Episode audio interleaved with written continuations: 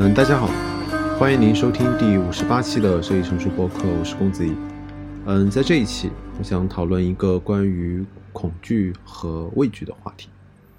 嗯，因为近期其实我自己的生活变化也很大，面临新的工作、新的人和新的环境，嗯，肯定难免也会有一些不适应的地方。在上一期的播客呢，主要是我记录了一些我的心理上的一些变化。那么在这一期，我会试图结合我最近看的呃一些内容和思考的一些问题，试图去把最近的问题去做一个规整，去同时指向一个话题，也是关于恐惧。或者说，或者说畏惧。那么，第一个主要的主题是，我想讨论一种浅尝辄止的状态和恐惧。我们日常其实，嗯，我们大多数的一些负面的情绪，包括焦虑、彷徨和失望，这些负面的情绪，在我阅读了克里希那穆提之后，我发现这些情绪大多数都可以指向非常类似的问题。这些负面情绪的来源，很多时候都来源于恐惧。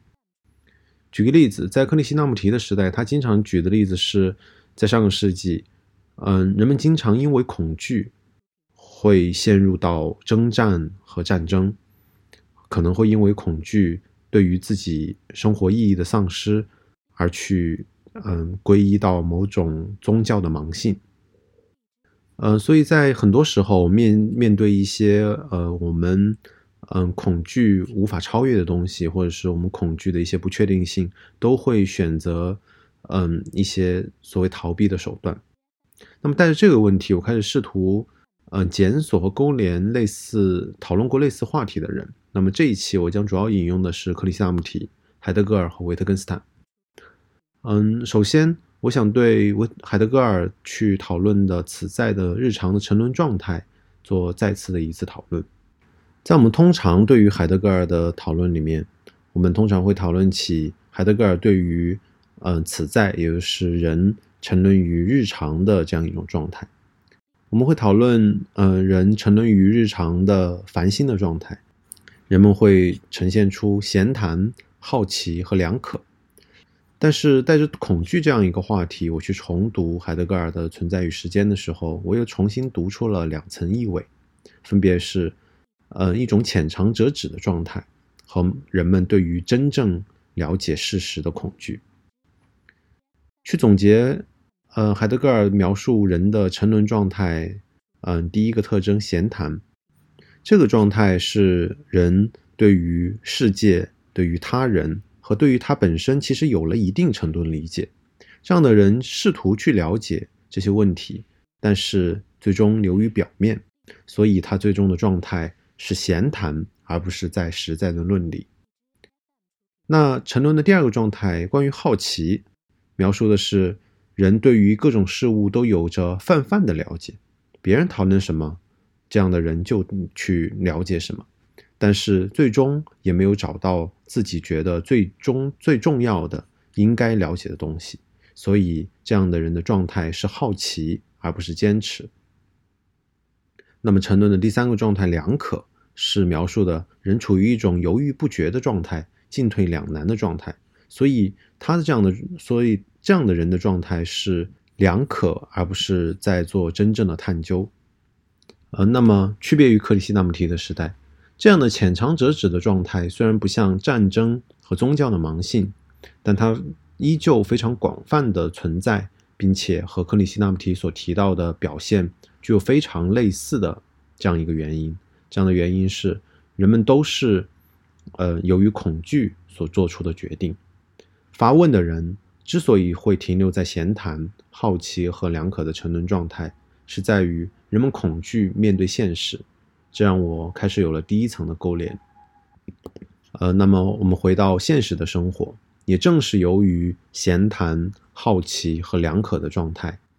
导致了我们日常中大多数的负面情绪。我们恐惧发表自己经过思考的观点，所以我们落于闲谈；我们恐惧无法获得他人的承认，所以落于两可的状态。也正是。这些对于意义、对于本真追寻的浅尝辄止，导致了这些焦虑和负面的情绪，最终总是在某些时候又重新找到我们自己。第二个我想讨论的话题是从恐惧到畏，畏也就是畏惧的畏。海德格尔所谓的常人的状态，就是对于意义的无意识。他这样描述：此在，也就是人消失于常人当中，他消散于他所操劳的世界当中。所以，此在会在面临一些问题的时候，他会选择逃避，选择隐于常人，选择嗯闲谈、好奇和良可。克里希纳普提在谈到这样的问题的时候。他提到，我们会经常面临这样的恐惧，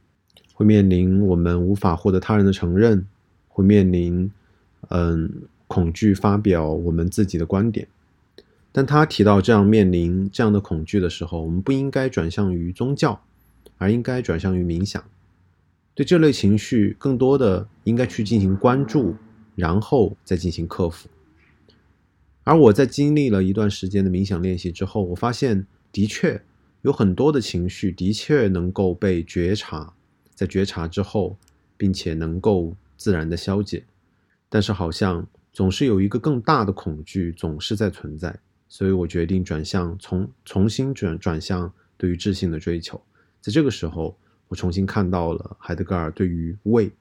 也是畏惧的畏这样一个讨论。令我非常有感触的是，海德格尔非常精确的区别了恐惧。和畏，畏和一般的恐惧或者说焦虑的区别在于，一般的恐惧我们是能够找到具体的恐惧事物的。当人能够意识到或者是觉察到的时候，其实我们其实非常容易找到应对的办法。这也是克里希那穆提所提到的方法非常明确的地方。比如说，当我们恐惧我们无法得到他人承认的时候，当我们当我们意识到这样一个观点，或者意识到自己的这样一个心理状态的时候，其实我们已经非常接近去解决我们自己心里这样一个情绪。当我们呃，比如说我们在恐惧无法享受非常富足或者奢侈的生活的时候，那么意识到这样的念头，其实这样的念头已经不难消除了。这也的确是冥想的功用。同时是克里斯希纳姆提反复在强调的地方，但是海德格尔所讨论的畏，它并不针对那种非常可见的、可以感受到的具体的事物，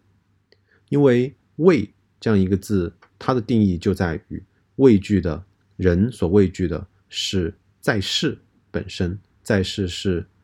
嗯在这里的在世界的世，也就是说。呃，人不仅在面临非常实际的恐惧，恐惧我前面提到的任何的东西，同时还会有一种非常，嗯，广泛的、非常深层次的恐惧，也就是畏。人所畏惧的是一切的存在，而一般的恐惧和焦虑都能够通过意识去消除恐惧的源头来解决，但是畏这样一个。状态是无法通过消除源头去解决的，因为人所畏惧的就是一切的存在。所以这个时候我开始发问：人为什么会畏惧一切的存在呢？我想通过我自身的感受和海德格尔的论述去分别阐述。一方面，在我自身的感受上，通过冥想和意识到恐惧，然后对于恐惧的消除，它的确让我感受永远无法穷尽。烦恼总是层出不穷的。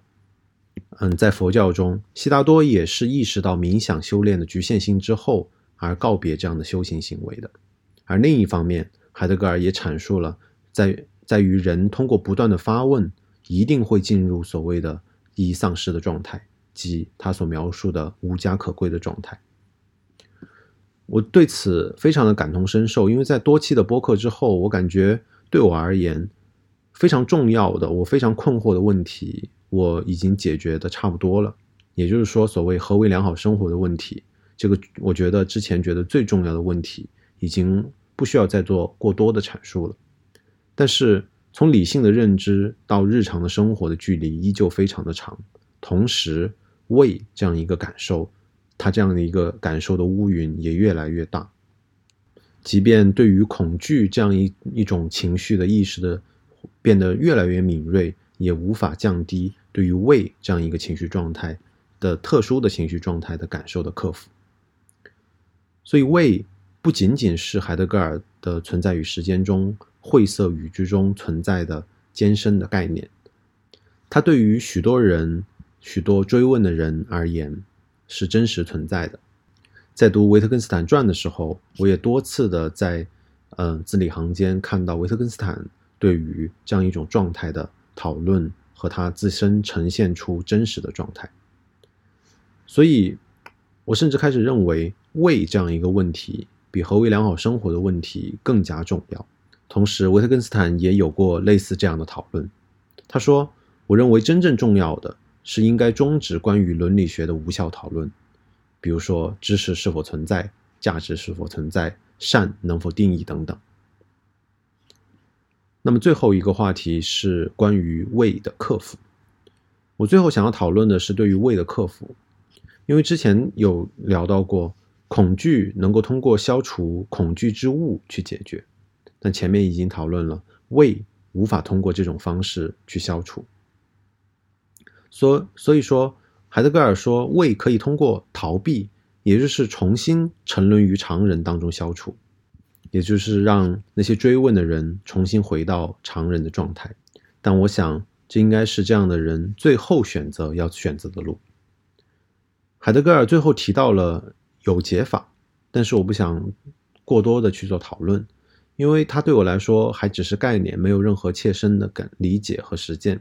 但我想说的是，他提到的敌解法的确和克里希纳穆提提到的非常相似。这种解法的特征是一定是个人感受性的，这种感受无法被替代。